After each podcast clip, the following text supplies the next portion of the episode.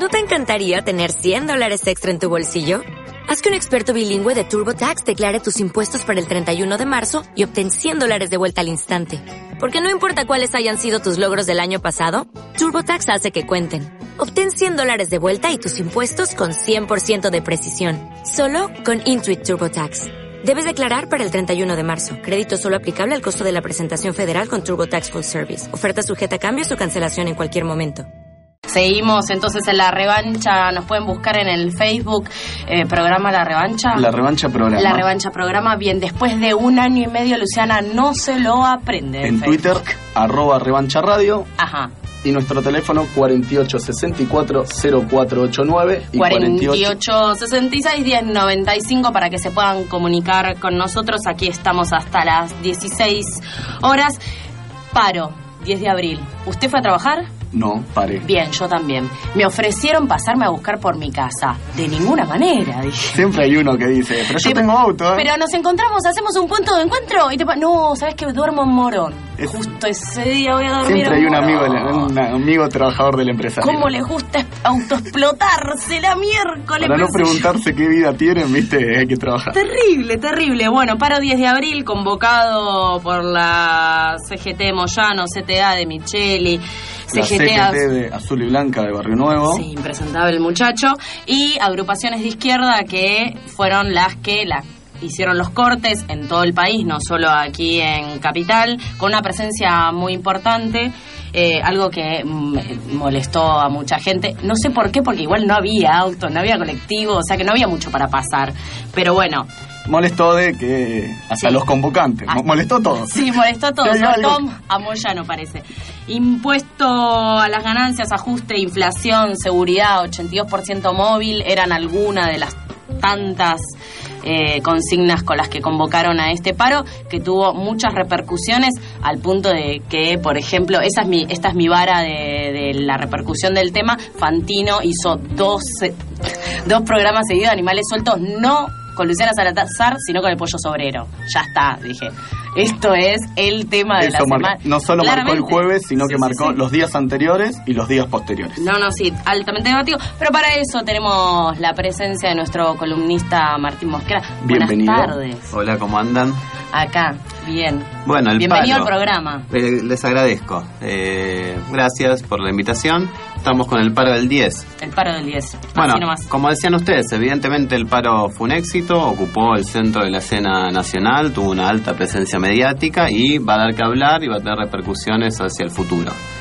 El, lo primero es contextualizar en qué marco se desenvolvió este paro, digamos, aunque parezca obvio. Venimos de una significativa devaluación de la moneda eh, durante el verano, que está impactando crecientemente en la inflación y por consiguiente en los bolsillos de los sectores populares. Y estamos en, está en curso la, eh, las luchas en torno a las paritarias y a los acuerdos salariales de este año que el gobierno viene cerrando en general de, por debajo de la inflación estimada para este año, ¿no? que se especula que va a ser muy alta. El otro elemento introductorio a este paro fue, en contraste con esto, una huelga docente en la provincia de Buenos Aires muy exitosa, ¿no? Digamos que logró doblegar la política del gobierno de Scioli en torno a los acuerdos salariales. Es decir, el contexto más general es, después de mucho tiempo, hay una lucha social importante en torno a los costos de este fin de ciclo del gobierno, del kirchnerismo, eh, en un contexto en el cual el gobierno finalmente asumió una política mucho más ortodoxa a la que vino desenvolviendo estos últimos 10 años, digamos. Empezó a aplicar esas políticas de ajuste, de devaluación fuerte y demás que eh, siempre eh, alegó intentar evitar.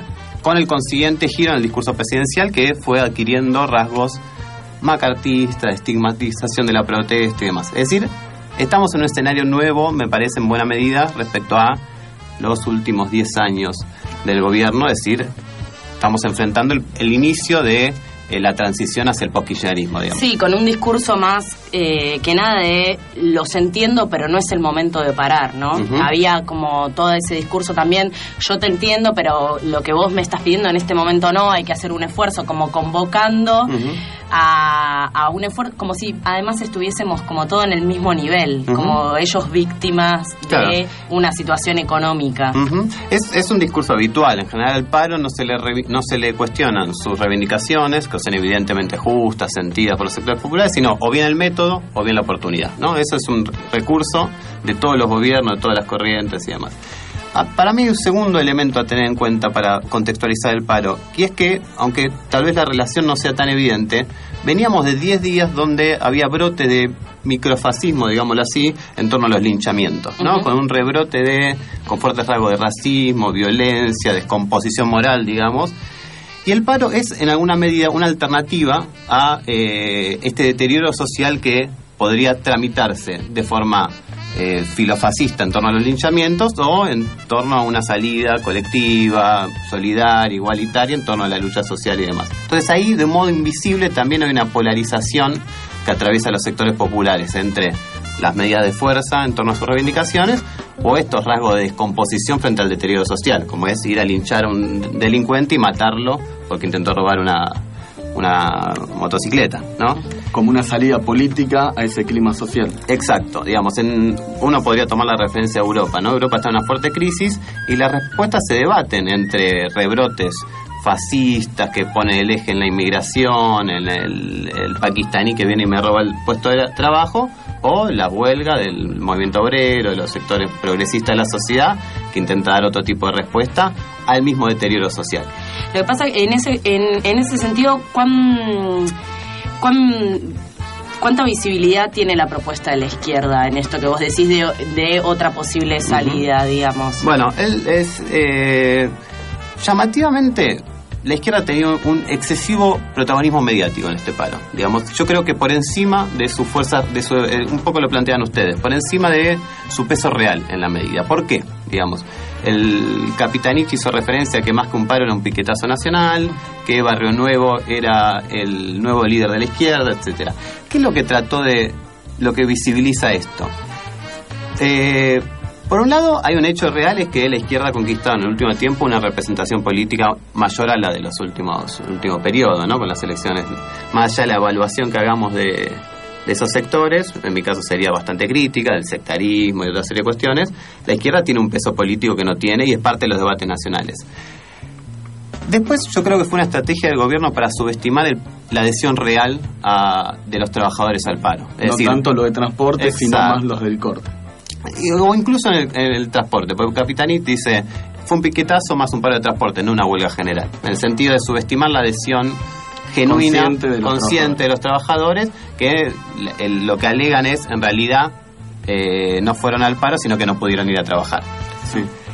Eh, y una tercera cuestión que me parece que es el contexto en el cual el gobierno intentó situar el paro, que es el, contexto, digamos, discursivo en el cual se siente más cómodo, que es la idea de que la izquierda le hace el juego a la derecha. ¿no? Entonces, eh, en alguna medida intentó situar esta medida de fuerza en un contexto similar al eh, al paro, al local patronal de las entidades agrarias en el 2008, ¿no? donde hubo un sector de la izquierda que se plegó una, una movilización de sectores pudientes, de los sectores dominantes y demás, y eh, hubo como una especie de acuerdo entre las entidades rurales y un sector de izquierda. El gobierno intentó reflotar esto eh, en un contexto donde le, es desfavorable para articular un discurso de estas características.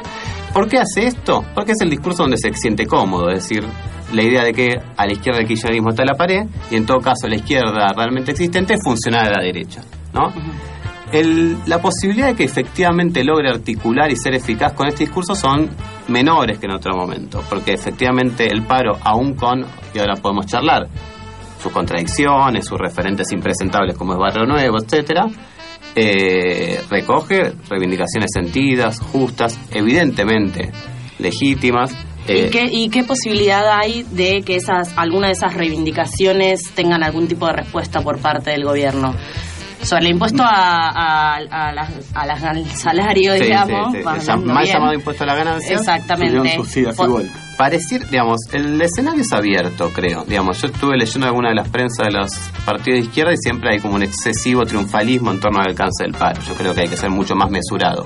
Fue un hecho político muy importante impacta en la, en la tensión social abierta en torno a los salarios, a las asignaciones familiares, al impuesto, al mal llamado impuesto a las ganancias y demás. No va a doblegar, creo yo, la situación todavía. Hay que ver, posiblemente haya algunas repercusiones. Eh, vamos a ver. Lo que sí es probable es que haya algún tipo de reajuste en el, en el impuesto a las ganancias en la medida en la cual todos estos aumentos salariales de, en un segundo momento impactan sobre, se pierden en, eh, función de, este impuesto. Entonces es una conflictividad en dos tiempos. Y te pregunto, Martín, ¿qué puede, estamos hablando con, eh, ministro de política, de el tema de cómo se puede dar eh, si no dan esos cambios el gobierno? ¿Puede haber otra medida? otra medida fuerte. Y, está planteado, ¿no? En general, las, eh, excepto la izquierda que hizo una propuesta por continuar y profundizar la medida de fuerza, que es lo habitual, eh, los referentes, sobre todo Moyano, que es el que marca el pulso político de, todo esto, por ahora está, ha, tenido, digamos, gesto de moderación. Entonces, puede ser que se venga una nueva medida, me, resulta difícil eh, determinarlo, digamos pero lo vamos a seguir y sobre todo lo que es el inicio ya de esta semana, a ver qué repercusiones tiene, sobre todo a nivel capitalización política por parte de los... Vamos a estar atentos. Exactamente. Muchas gracias, Martín Mosquera. No hay por qué, gracias a ustedes.